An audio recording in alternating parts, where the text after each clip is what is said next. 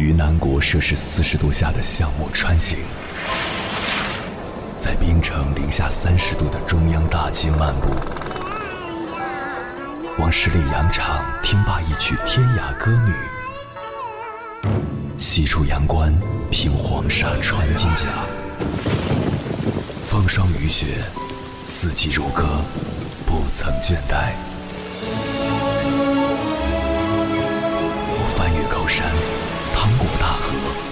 无所畏惧水深和火热，只为打破这千山万水的阻隔，与你相遇。我是英波，我在原来的地方等你，不见不散。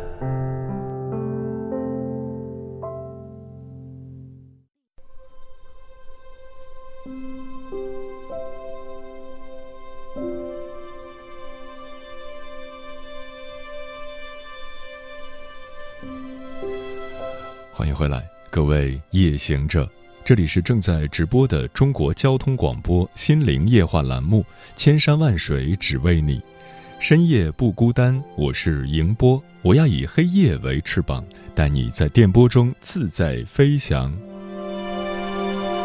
你对自己感到满意吗？有一个机构曾就这个问题，针对不同国家的人做了一项调查。结果显示，美国有百分之八十六的人对自己满意，英国有百分之八十三点一，法国有百分之八十二点七，韩国有百分之七十一点五，而日本还不到一半，仅仅有百分之四十五点八。对自己不满意的结果是自卑、焦虑，感受不到自己的价值，也不知道该怎样去爱自己。从前，我们把自恋当做一个贬义词，认为只有做到什么样的成绩，达到特定的标准，才有资格相信自己喜欢自己。过犹不及的是，很多人把这些成绩和标准当成了自己的价值，做得好就自信，做不到就自卑，习惯了看别人的脸色过日子，即便认为自己的想法是正确的，也什么都不说。今天给大家推荐一本书《自我肯定的力量》，作者米永英晃是一位心理咨询师、心理训练师，为一万两千人做过心理咨询，治愈率高达百分之九十八。他自己也曾是一个自我价值感很低、自卑敏感的人。学习心理学之后，他开始思考：为什么会没有自信呢？他发现自己是在学习好的孩子才是最棒的，聪明的孩子等于有价值的人这一观念的浇灌下长大的。作者的父亲在一家大型建筑公司工作，先后获得一级建筑施工管理技师、一级土木施工管理技师、一级造园施工管理技师等建筑领域的顶级资格证书，同时持有高中教师资格证。对于父亲来说，头脑聪明是世界上最重要的事。就算考试得了九十九分，那也不是满分，毫无价值。如果拿不到班级第一名的话，也毫无意义。为什么孩子明明和自己流着相同的血，却连这点事儿都办不到呢？父亲越想越不解，越想越气。一旦作者学习成绩下滑，父亲就会对他破口大骂，甚至扔东西砸他。在这种教育环境里，作者始终被恐惧支配着。我很笨，我不行，我应该好好学习。我应该的思维方式便深深根植于作者的脑海中。很多抑郁症患者都抱有一种非黑即白的观念，就像在作者父亲的眼里，只有学习好的孩子和学习差的孩子，根本不存在中间的选项。在学校受了欺负，他也不敢跟父母、老师透露一丁半点儿，因为这只会让自己显得更加无能。心理学认为，人的软弱与偏见在零至六岁的时候就已经被浓墨重彩地描绘在人生的剧本上了。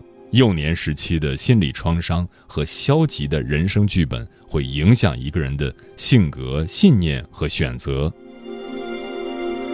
信念不同的人，人生也不同。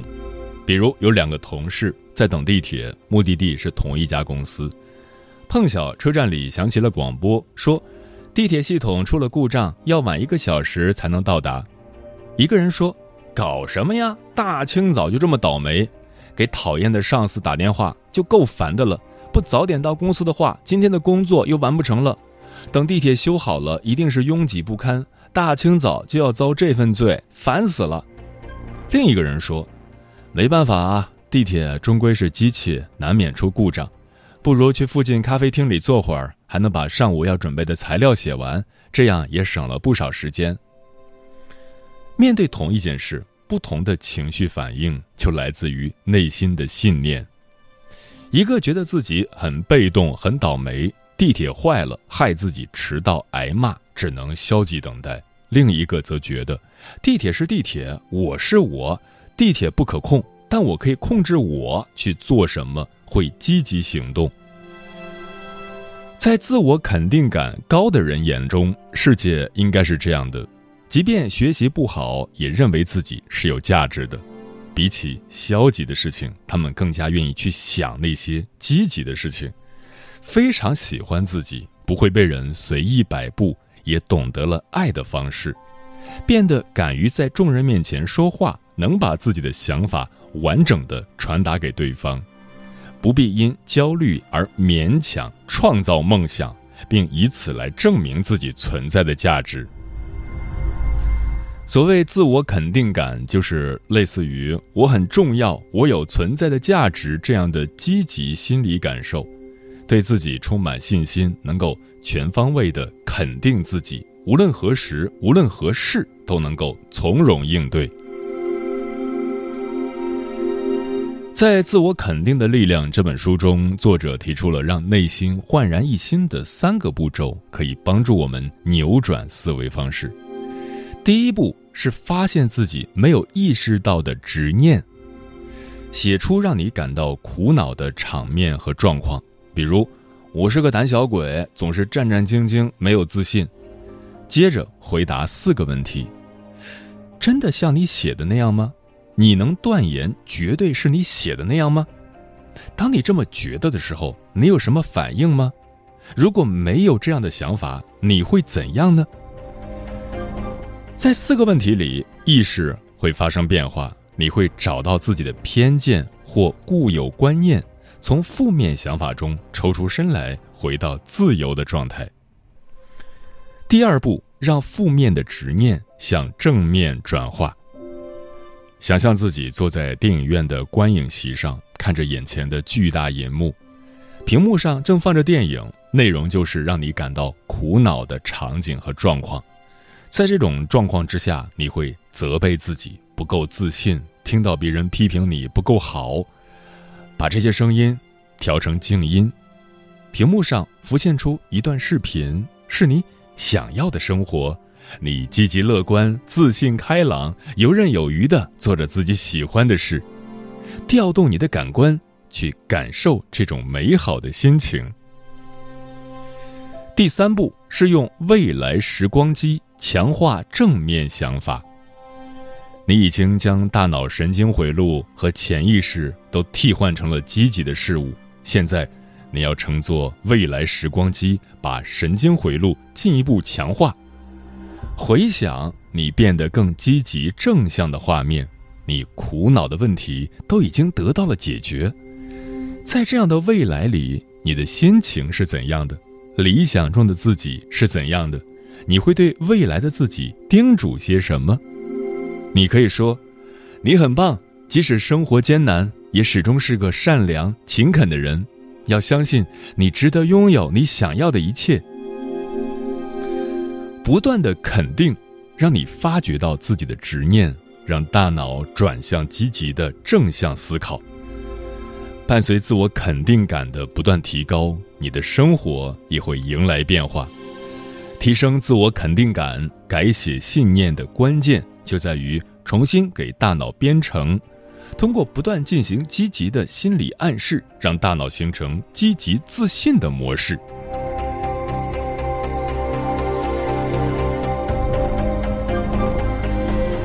罗曼·罗兰说：“先相信自己，然后别人才会相信你。靠拥有权力、名誉。”金钱、机会、工作和恋人等表面的有价值的事物获得的自信，并不是真正的自信。真正的自信是全面肯定自己存在的价值，以及能够爱自己。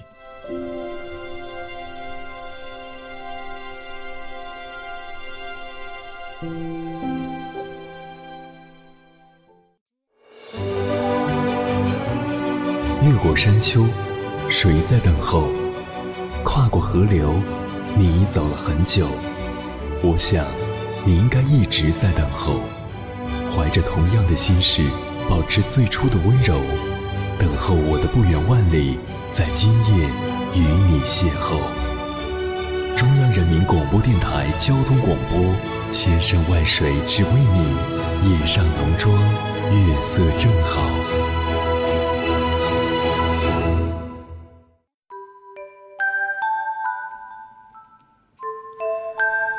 毛姆在《月亮与六便士》中为我们讲述了这样一个故事：男主是一位伦敦的证券经纪人，他工作安稳，生活富足，妻子门当户对，是无数城市中产阶级中的一个。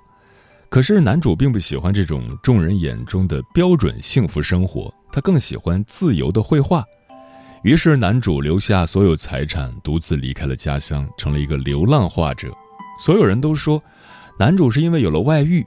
妻子也这样觉得，她自信男主很快就会回家。直到确认了男主舍弃尘世的财富是去实现自己的艺术梦，妻子才感到悲伤。财富、地位、美色也许可以诱惑一个凡夫俗子，却无法引诱高贵的理想。满地都是六便士，他却抬头看见了月亮。执着于理想，纯粹于当下。诗人北岛的这句话可以形容拥有信念感的人。你可以低着头，汲汲营营地找寻地上的六块钱，活成日复一日的蚂蚁人；也可以抬起头，让那曾经照亮你生命的宝贵月光重新降临在平庸的生活中。忠诚于内心的想法，才会成为最独特、最鲜活的自己。接下来，千山万水只为你，跟朋友们分享的文章选自有书，名字叫《高层次的人生都很有信念感》，作者桔梗。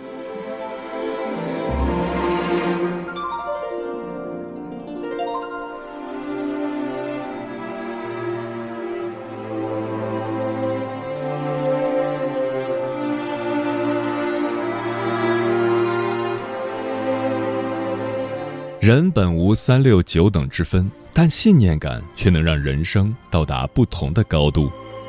演员马赫沙拉·阿里上大学的时候，因为篮球技术还不错，被选拔进 NCAA 球队，从此开始了体育生涯。可是阿里的梦想是能每年暑假同爸爸相聚，一起沉浸在电影和音乐剧的世界里。人生的道路有很多种。不是众人眼中的好选择才是最适合你自己的。阿里决定放弃自己天赋有限的篮球，放弃了快速出名暴富的机会，他选择从零开始去做一名演员，哪怕是跑龙套也好。踏上这理想之路，一去已是二十载，少年熬成中年。为了饰演好一位钢琴家，阿里用打篮球的手指笨拙地在黑白键上跳跃。一个音阶不停练上三个小时，吃饭休息都在研究如何让弹钢琴的姿势更真实、更贴合人物的心理活动。最终，阿里对钢琴家的完美演绎为自己的演员生涯带来新的高峰。二零一九奥斯卡最佳影片《绿皮书》中饰演钢琴家的马赫沙拉·阿里荣获年度最佳男配角奖。这位身高一米九的高大男子，用粗大的手指在电影中贡献了行云流水、让人叹为观止的钢琴表演。他的热爱成就了今天的自己。如果阿里当年选择打球，在众星云集的球场，可能也只是一个默默无闻的球员。他却另辟蹊径，一门心思成为最好的演员，完成了父亲和自己的共同理想。绿皮书中说，世界上有太多孤独的人，害怕先踏出第一步，因为害怕失望，所以用一句“算了吧”就轻易地放弃了自己的未来。可是理想不会凭空实现，一切美好从来都是靠自己的双手去做到的。电影《流浪地球》在上映之前，没人会想到创造奇迹的是一个没名气、没资历的导演。郭帆曾经立志，未来一定要拍出名垂青史的科幻电影，可是残酷的现实却告诉他，他只能去拍一些稳赚不赔的青春爱情片。郭帆同意了，拍了一部爱情片，然后把所有的收入砸进了没人看好的《流浪地球》。电影中途被撤资，郭帆卖车卖房，放下脸面四处求人，大把赚快钱的路他不走，却把身家性命孤注一掷。老天也没有辜负他。《流浪地球》成功拿下四十亿票房的好成绩，刷新了全世界对中国科幻电影不行的老看法。郭帆靠着一份打不死的信念感，完成了儿时的伟大梦想。郭帆留在拍摄单上的杀青祝福语这样说：“如果你想拥有你从未有过的东西，那么你必须去做你从未做过的事情。”重新拾起自己的梦想，会让我们平凡的生命变得不凡。这才是由真正的信念感所带来的高级感。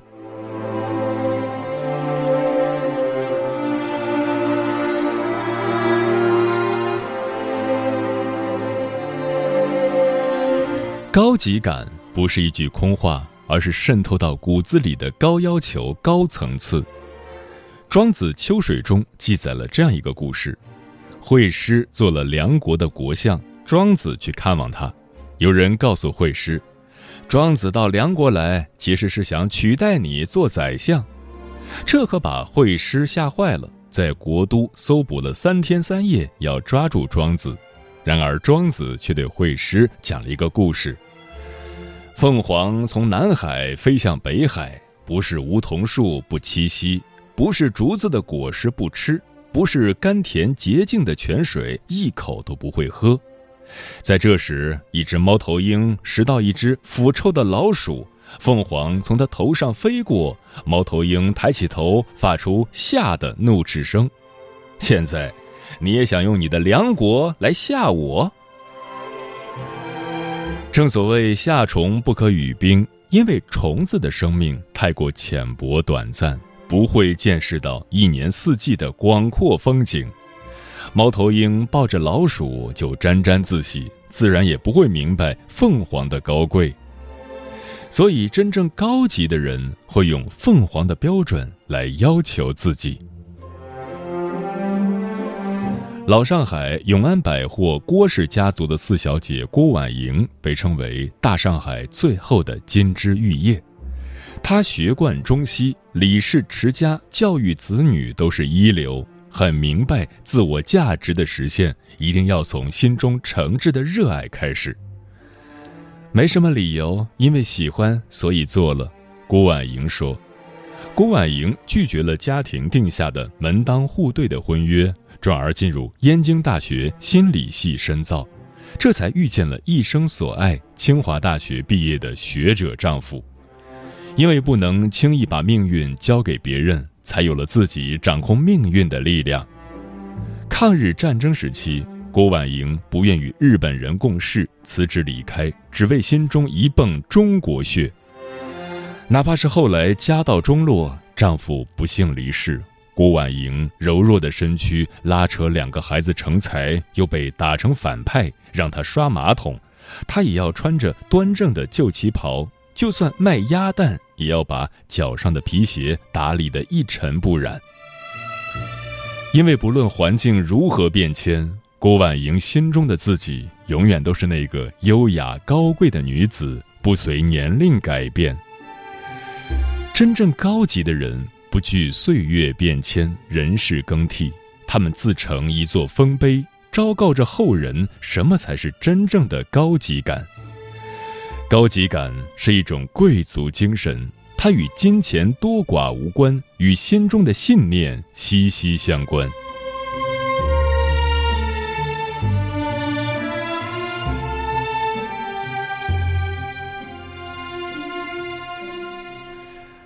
或许你常常听过下面的话：“今年三十岁，没房没车，你这辈子完了。”他虽然家暴你，可是千万不能离婚，太丢人。人生明明是自己的，却总有人拿世俗的标准衡量自己的是非成败，好像众人的规则就是你生存唯一的标准。渐渐的，你的喜怒哀乐开始不属于自己，所谓的理想生活不过成了陈年积灰的一张废纸。被外界定义。是一件很可怕的事情。做自己最想做的事，生活在自己喜爱的环境里，淡泊宁静，与世无争，这难道是糟蹋自己吗？与此相反，做一个著名的外科医生，年薪一万镑，娶一位美丽的妻子，就是成功吗？我想，这一切都取决于一个人如何看待生活的意义。取决于他认为对社会应尽什么义务，对自己有什么要求。有人抛弃一切，只为追求极致的艺术与精神的宁静，或者享受人间烟火，拥抱尘世一切团圆温柔的喜乐。理想生活没有高低贵贱之分，谁都不必嘲笑彼此的生活。人活着，先要让自己活得漂亮。你可以尊重别人，更要学会先尊重自己。真正高级的人，从不惺惺作态的炫耀自己的财富，自命不凡的对别人的生活指手画脚。没有一种生活是应该被鄙视的，教授也好，商人也罢。哪怕是一个辛劳的农夫，都应该因为自己独立的站立于世界上而感受到人类的尊严与灵魂的高贵。《月亮与六便士》中，男主人公说过这样一段话：“我总觉得大多数人这样度过一生，好像欠缺点什么。我承认这种生活的社会价值，我也看到了它的井然有序的幸福，但是我的血液里……”却有一种强烈的愿望，渴望一种更狂放不羁的旅途。故事的最后，人们都在同情男人的穷困潦倒，而男人拿起画笔时，却觉得自己是一个君王。精神层次越高的人，越注重实现自我的信念感，而不是仅仅满足他人的看法，开始一种高级的人生状态。最好的时间就是从现在开始，就怕前行的路还没遇见风雨，你自己就消磨了意志，放弃了向上生长的勇气。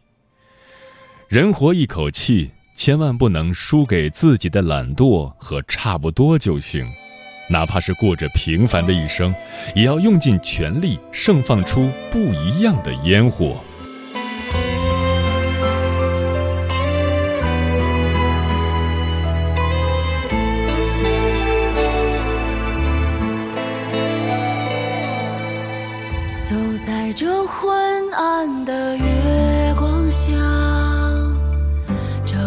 有回家的方向。迷途的前路，谁让你牵挂？苍天作弄，细数春秋